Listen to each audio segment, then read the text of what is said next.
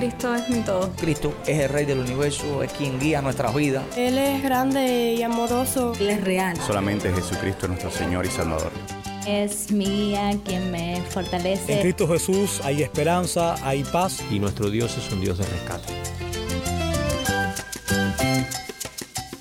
Estás escuchando a El Faro de Redención, Cristo desde toda la Biblia para toda Cuba y para todo el mundo.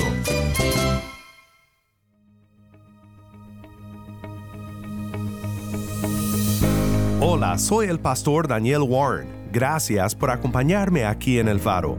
En esta semana, como solemos hacer aquí en El Faro, compartimos predicaciones desde Cuba.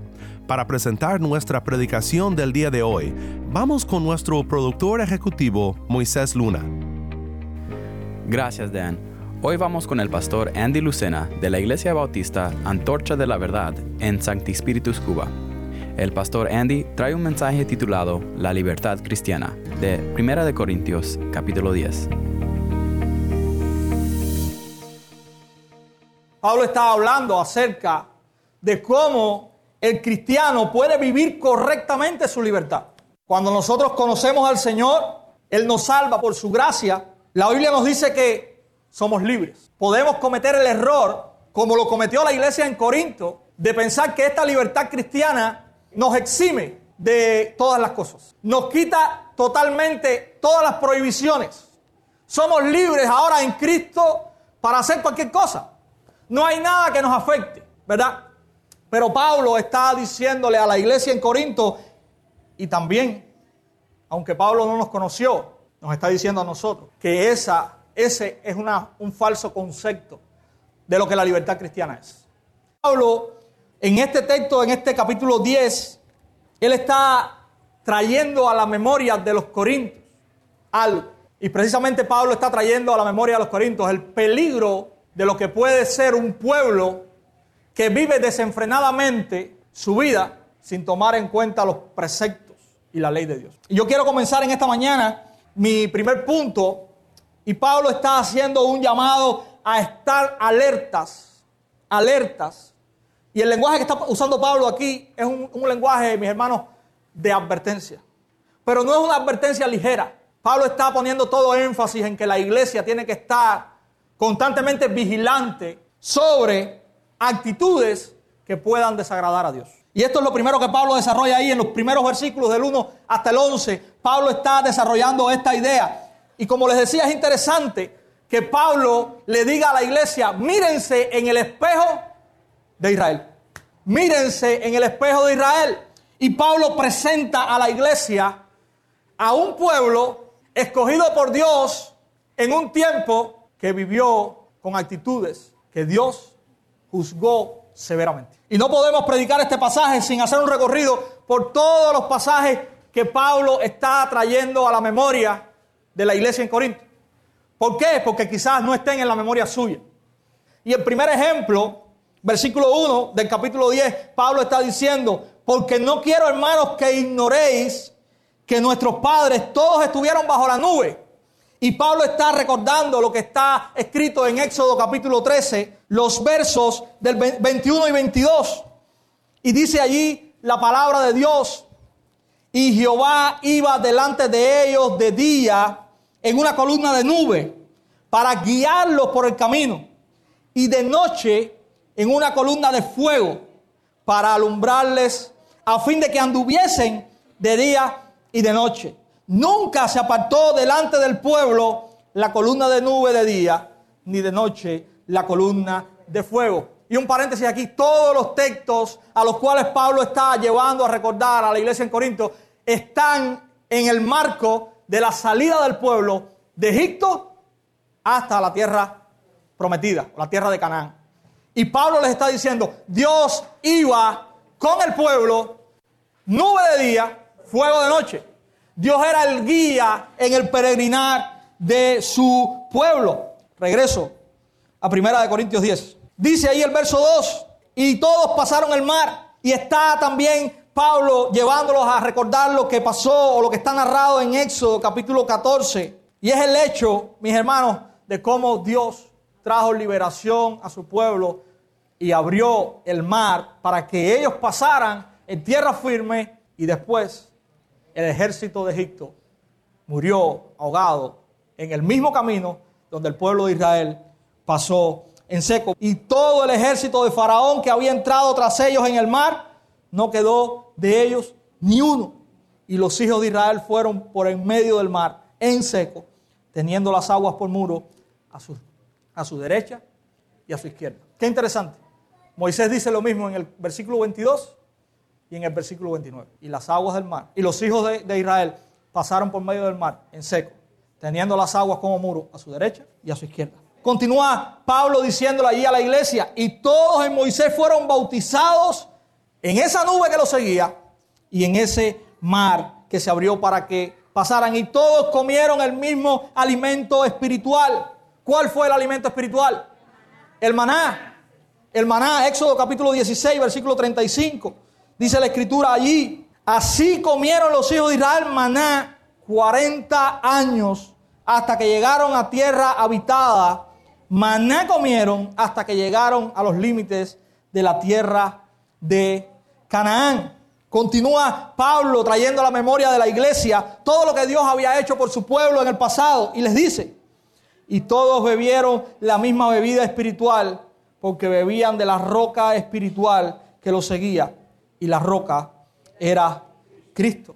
Pero de los más de ellos no se agradó Dios, por lo cual quedaron postrados en el desierto. Y ahí, ahí hay, una, hay una referencia, mis hermanos, en este texto a Números capítulo 14. Y escuchen este texto, qué triste. Entonces toda la congregación gritó y dio voces y el pueblo lloró aquella noche. Y se quejaron contra Moisés y contra Aarón todos los hijos de Israel. Y les dijo toda la multitud, ojalá muriéramos en la tierra de Egipto o en este desierto, ojalá muriéramos. Miren el pueblo. Hermanos, es increíble. Y esta es la advertencia. Dios había estado con su pueblo una y otra vez. Dios le había demostrado a su pueblo cuán grande Él era. Dios les había derrotado delante de sus ojos al mayor ejército e imperio de aquel tiempo, los egipcios. Sin ellos incluso levantar la mano, Dios les había alimentado por 40 años en el desierto. No sé si usted piensa en eso o no, pero qué interesante, 40 años en un desierto sin tener que cambiarse sus vestidos. Piensen eso. 40 años en el desierto y dice, sin romperse los zapatos. Y dice Pablo, bebiendo de la roca. En el desierto, sin morir de sed. Sin embargo, ahí está el pueblo. Qué bueno hubiese sido quedarnos en Egipto. Pero cuando usted lee Éxodo capítulo 9, 10, 11, antes del 12, que está la Pascua, usted se va a dar cuenta que el pueblo que estaba en Egipto estaba en aflicción, dice la escritura. Sin embargo, ellos, después de haber visto la mano poderosa de Dios para con ellos, querían regresar a Egipto. Y dice en este texto, levantemos los capitanes. Y dice en este texto que cuando se levantó Caleb y Josué a decirles que Dios ciertamente les podía llevar a la tierra que había prometido, querían apedrear. Y Pablo nos está diciendo, y leemos, examinemos nuestra vida, porque así como pasó y como fue Israel, también podemos llegar a ser nosotros. Podemos en algún momento de nuestra vida olvidar toda la bondad y la misericordia de Dios. Continúa el texto hablando, mas estas cosas sucedieron, verso 6, como ejemplo para nosotros, para que no codiciemos cosas malas como ellos codiciaron. Ni seáis idólatras como algunos de ellos. Según está escrito, se sentó el pueblo a comer y a beber y se levantó a juzgar. ¿Y usted sabe cuál es el texto que está citando Pablo aquí? Éxodo 32. ¿Usted sabe qué pasó en Éxodo 32? Moisés subió al monte, se demoraba y el pueblo hizo un becerro de oro. Y estaba muy, muy gozoso adorando el becerro de oro. Y Pablo está recordándoles a la iglesia aquí, cuidado con ser idólatra. Cuidado con olvidar la bondad de nuestro Dios y hacerte cualquier cosa que pueda sustituirle a Él, que pueda quitar la adoración, el respeto, la honra, el honor que solo Dios merece. Cuida tu corazón de eso. Está diciendo o trayendo a la memoria Pablo también a esta iglesia y también a nosotros hoy.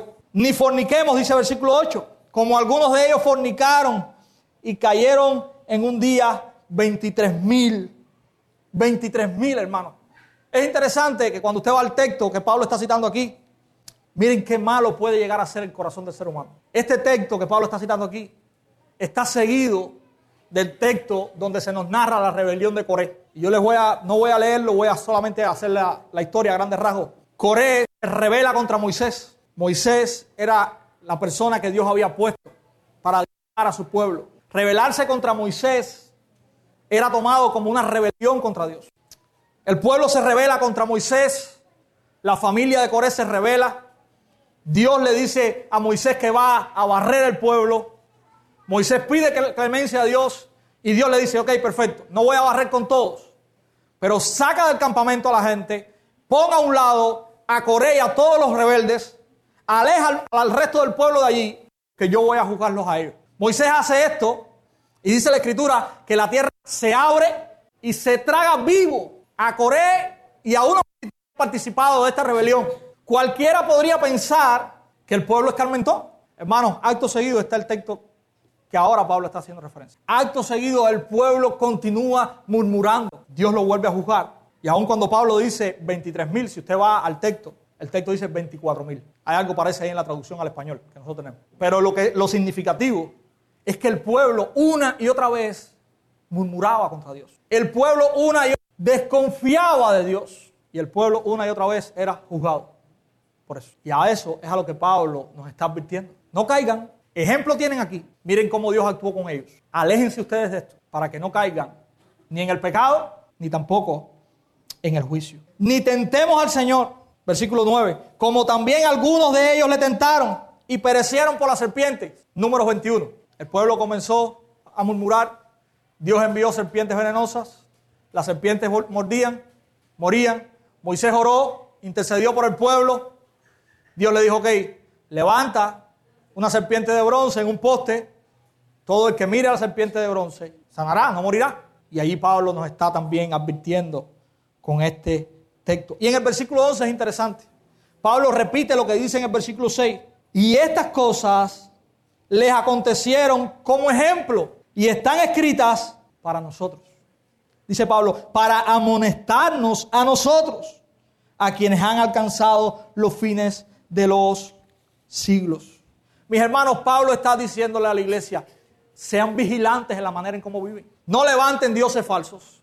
No murmuren contra Dios. Miren los errores del pueblo que Dios se levantó en el pasado y miren el trato de Dios con su pueblo. Dios es un Dios de misericordia, pero Dios también es un Dios que juzga. Y más allá de eso, también podemos decir que Dios espera una iglesia que le ame, que no idolatre, porque al final las murmuraciones terminaban casi siempre en idolatría. Idolatraban y levantaban el becerro, idolatraban y añoraban a Egipto, y todos estos tienen que ver con un rechazo. Y Pablo está diciendo, cuídense de eso. Ustedes no pueden ser como lo fue el Israel, según la carne, como dice allí el versículo 18. Ustedes tienen que estar lejos de eso. Y yo quiero leerles un fragmento de lo que dijo un expositor acerca de la realidad de, este, de, de estos versículos que estábamos ahora en ellos. Y él dice, aquí se presenta a los israelitas del Éxodo como ejemplo de una experiencia común.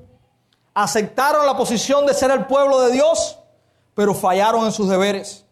Percibieron las ventajas de ser súbditos de Dios, pero rehuyeron mucho de lo que, a mucho de lo que esto implicaba. Estaban dispuestos a ser liberados de la esclavitud, pero se vieron abrumados por las responsabilidades y los riesgos de una vida libre. Estaban en contacto con las mayores ventajas que los hombres necesitan poseer y sin embargo no las aprovecharon. Y en otro fragmento este escritor dice, una de las expresiones usadas por Pablo al describir el sustento de los israelitas eh, ha dado lugar a algunas discusiones. Es el texto que dice, todos bebieron de la roca que los seguía y esta roca era Cristo. Y algunos piensan que eh, esta roca era una roca movible, pero este, este escritor hace, una, hace un detalle que, que yo creo que es interesante, mis hermanos. Y él dice, el hecho es que los israelitas no murieron de sed en el desierto. Era muy probable que debieran hacerlo. Y de no ser por el provisional suministro de agua, una empresa tan grande no podría haber podido sostenerle. Y sin duda, no solo en la roca de Refidín al comienzo de su viaje o la roca de Cádiz al final, sino que en muchos de los lugares más inverosímiles durante los años intermedios se encontró agua. Así que al mirar hacia atrás en todo el viaje, se podría decir muy naturalmente que la roca los había seguido. No significando que donde quiera que fueran tuvieran la misma fuente de donde sacar, sino que a lo largo de su viaje se les suministró agua en lugares y formas tan inesperadas e improbables. El punto de Pablo es que en el desierto la comida y la bebida de los israelitas eran espirituales, o como debíamos decir más naturalmente, sacramentales. Es decir, su sustento les hablaba continuamente de la cercanía de Dios y les recordaba que eran su pueblo. Dios era el que los sostenía, ya sea con el maná o ya sea con el agua. Y como Cristo mismo cuando levantó el pan en la última cena dijo, este es mi cuerpo, así Pablo usa un lenguaje análogo y dice, esa roca era Cristo. Una expresión que nos da una idea considerable del significado de los tipos israelitas de Cristo y ayuda a librar nuestras mentes de algunas impresiones erróneas que podemos apreciar con respecto a ellos. El maná y el agua de la roca fueron dados para sustentar a los israelitas y llevarlos hacia su tierra prometida, pero fueron dados también para avivar la fe en Dios. No tenemos nada a nuestro alrededor, solamente Dios.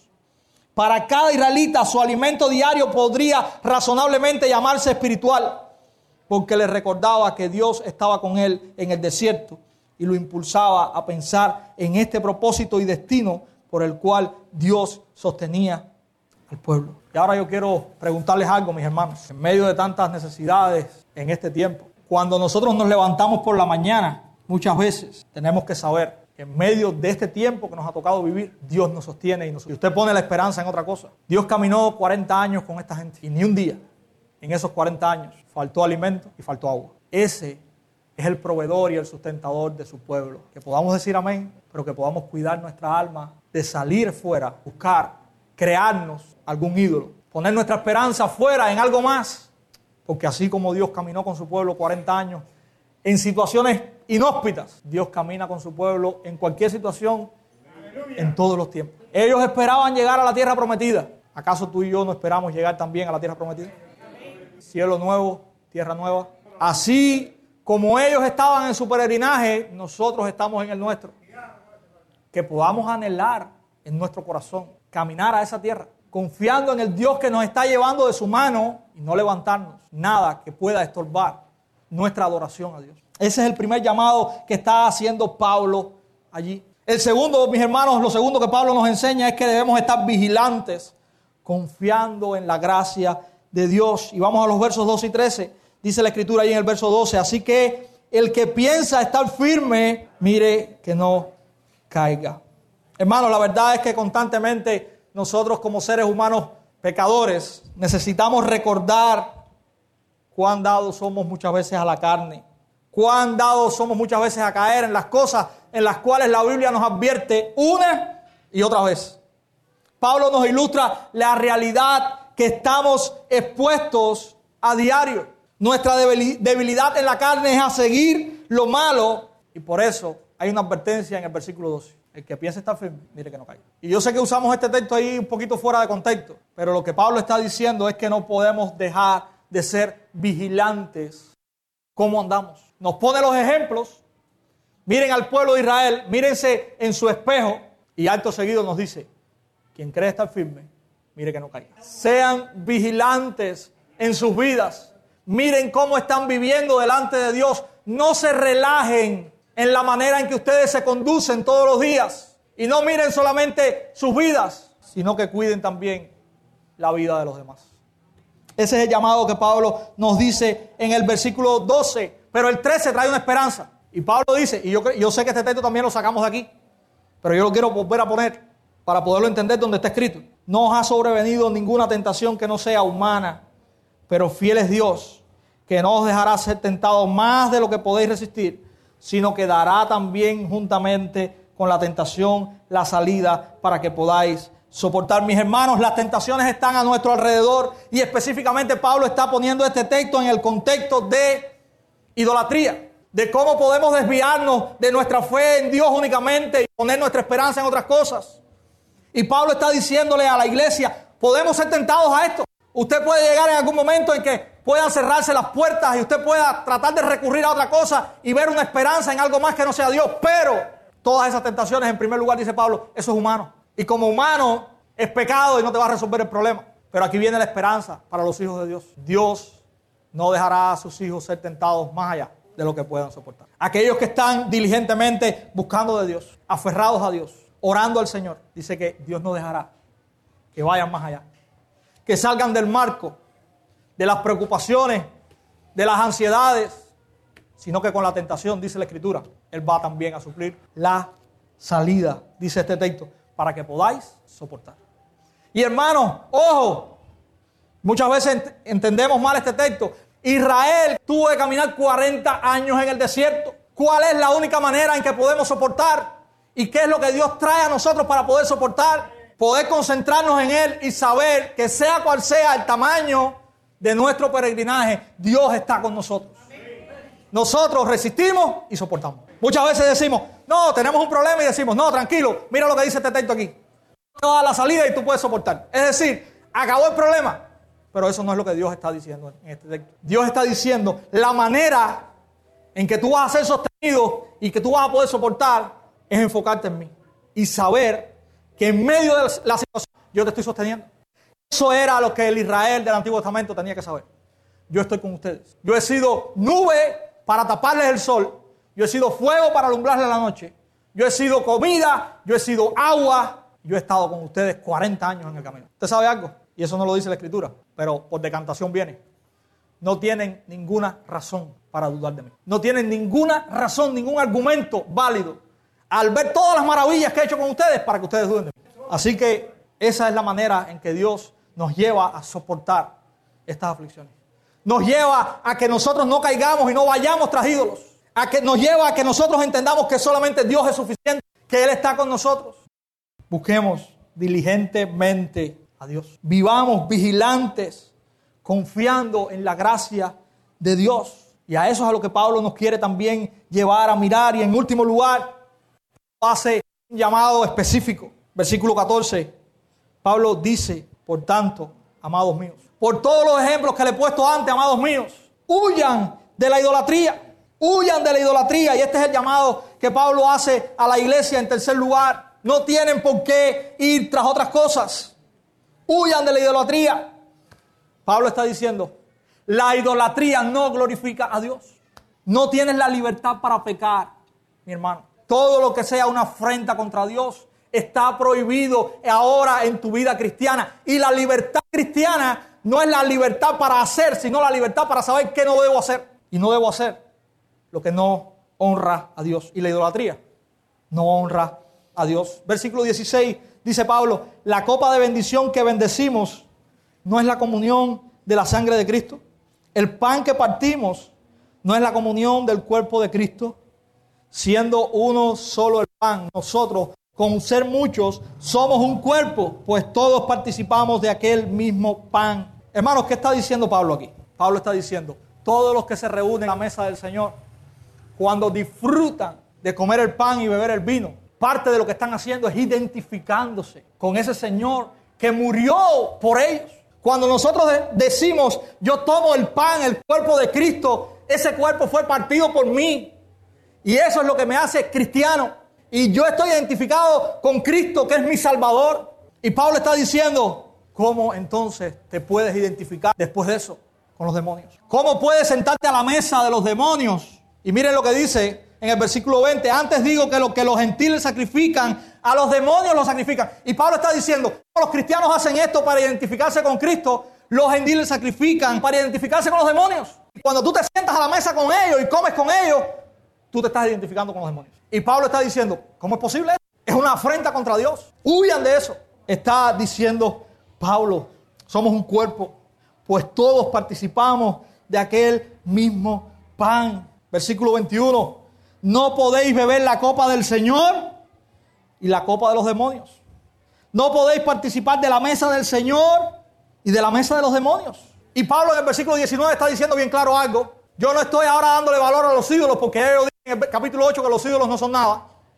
Yo estoy diciendo que tú no te puedes identificar con esto que esta gente adora. Porque tú tienes un Dios al cual adoras y tomas el vino y comes el pan que representa su sangre y su cuerpo. No puedes.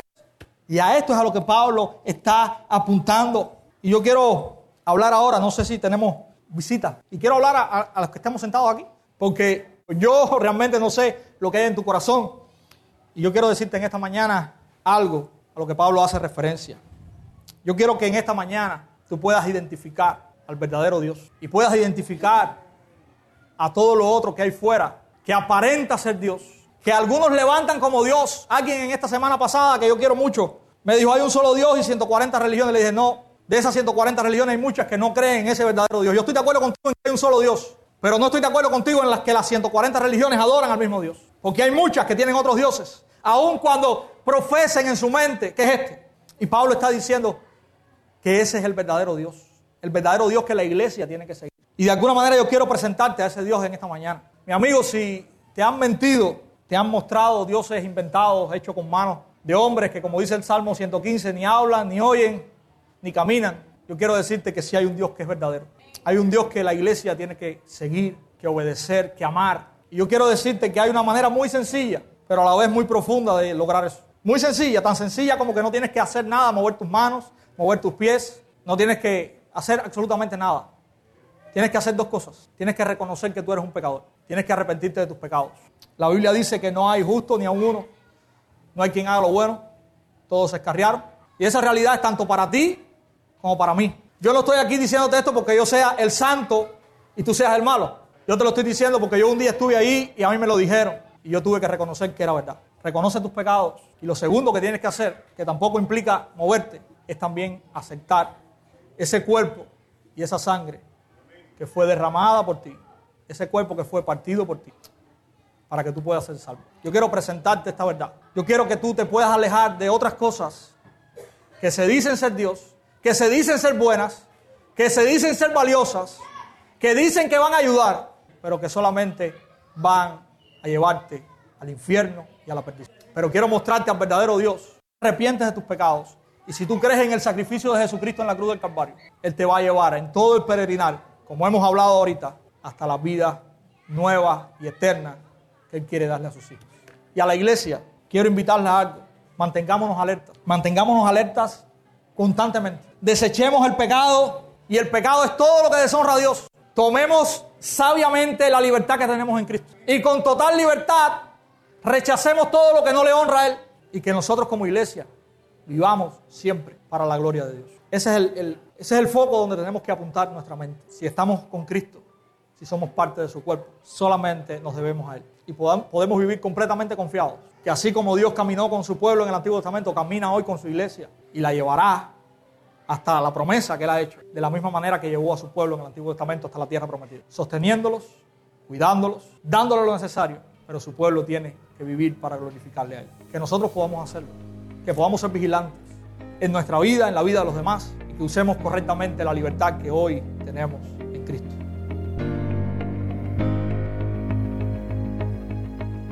Soy el pastor Daniel Warren. Gracias por acompañarme aquí en el faro. El faro de redención se complace en escuchar de nuestros oyentes. Mándanos un correo electrónico a ministerio arroba el faro de. Nuevamente nuestro correo electrónico es ministerio arroba el. Cuéntanos desde dónde nos escuchas y cómo podemos estar orando por ti. O si te es más fácil, puedes enviarnos un mensaje en WhatsApp. Nuestro número es 1-786-373-4880. 1-786-373-4880. Si estás fuera de Cuba y deseas unirte con nosotros en nuestra misión de proveer este programa como un obsequio de amor para Cuba, visita nuestra página web elfaroderedención.org diagonal donar. Nuevamente, elfaroderedención.org diagonal donar. Y no olvides que nos puedes encontrar en las redes sociales, en Facebook, Instagram y Twitter. Solo busca El Faro de Redención. soy el pastor Daniel Warren. Te invito a que me acompañes mañana en esta serie Predicaciones desde Cuba. La luz de Cristo desde toda la Biblia para toda Cuba y para todo el mundo, aquí en el faro de redención.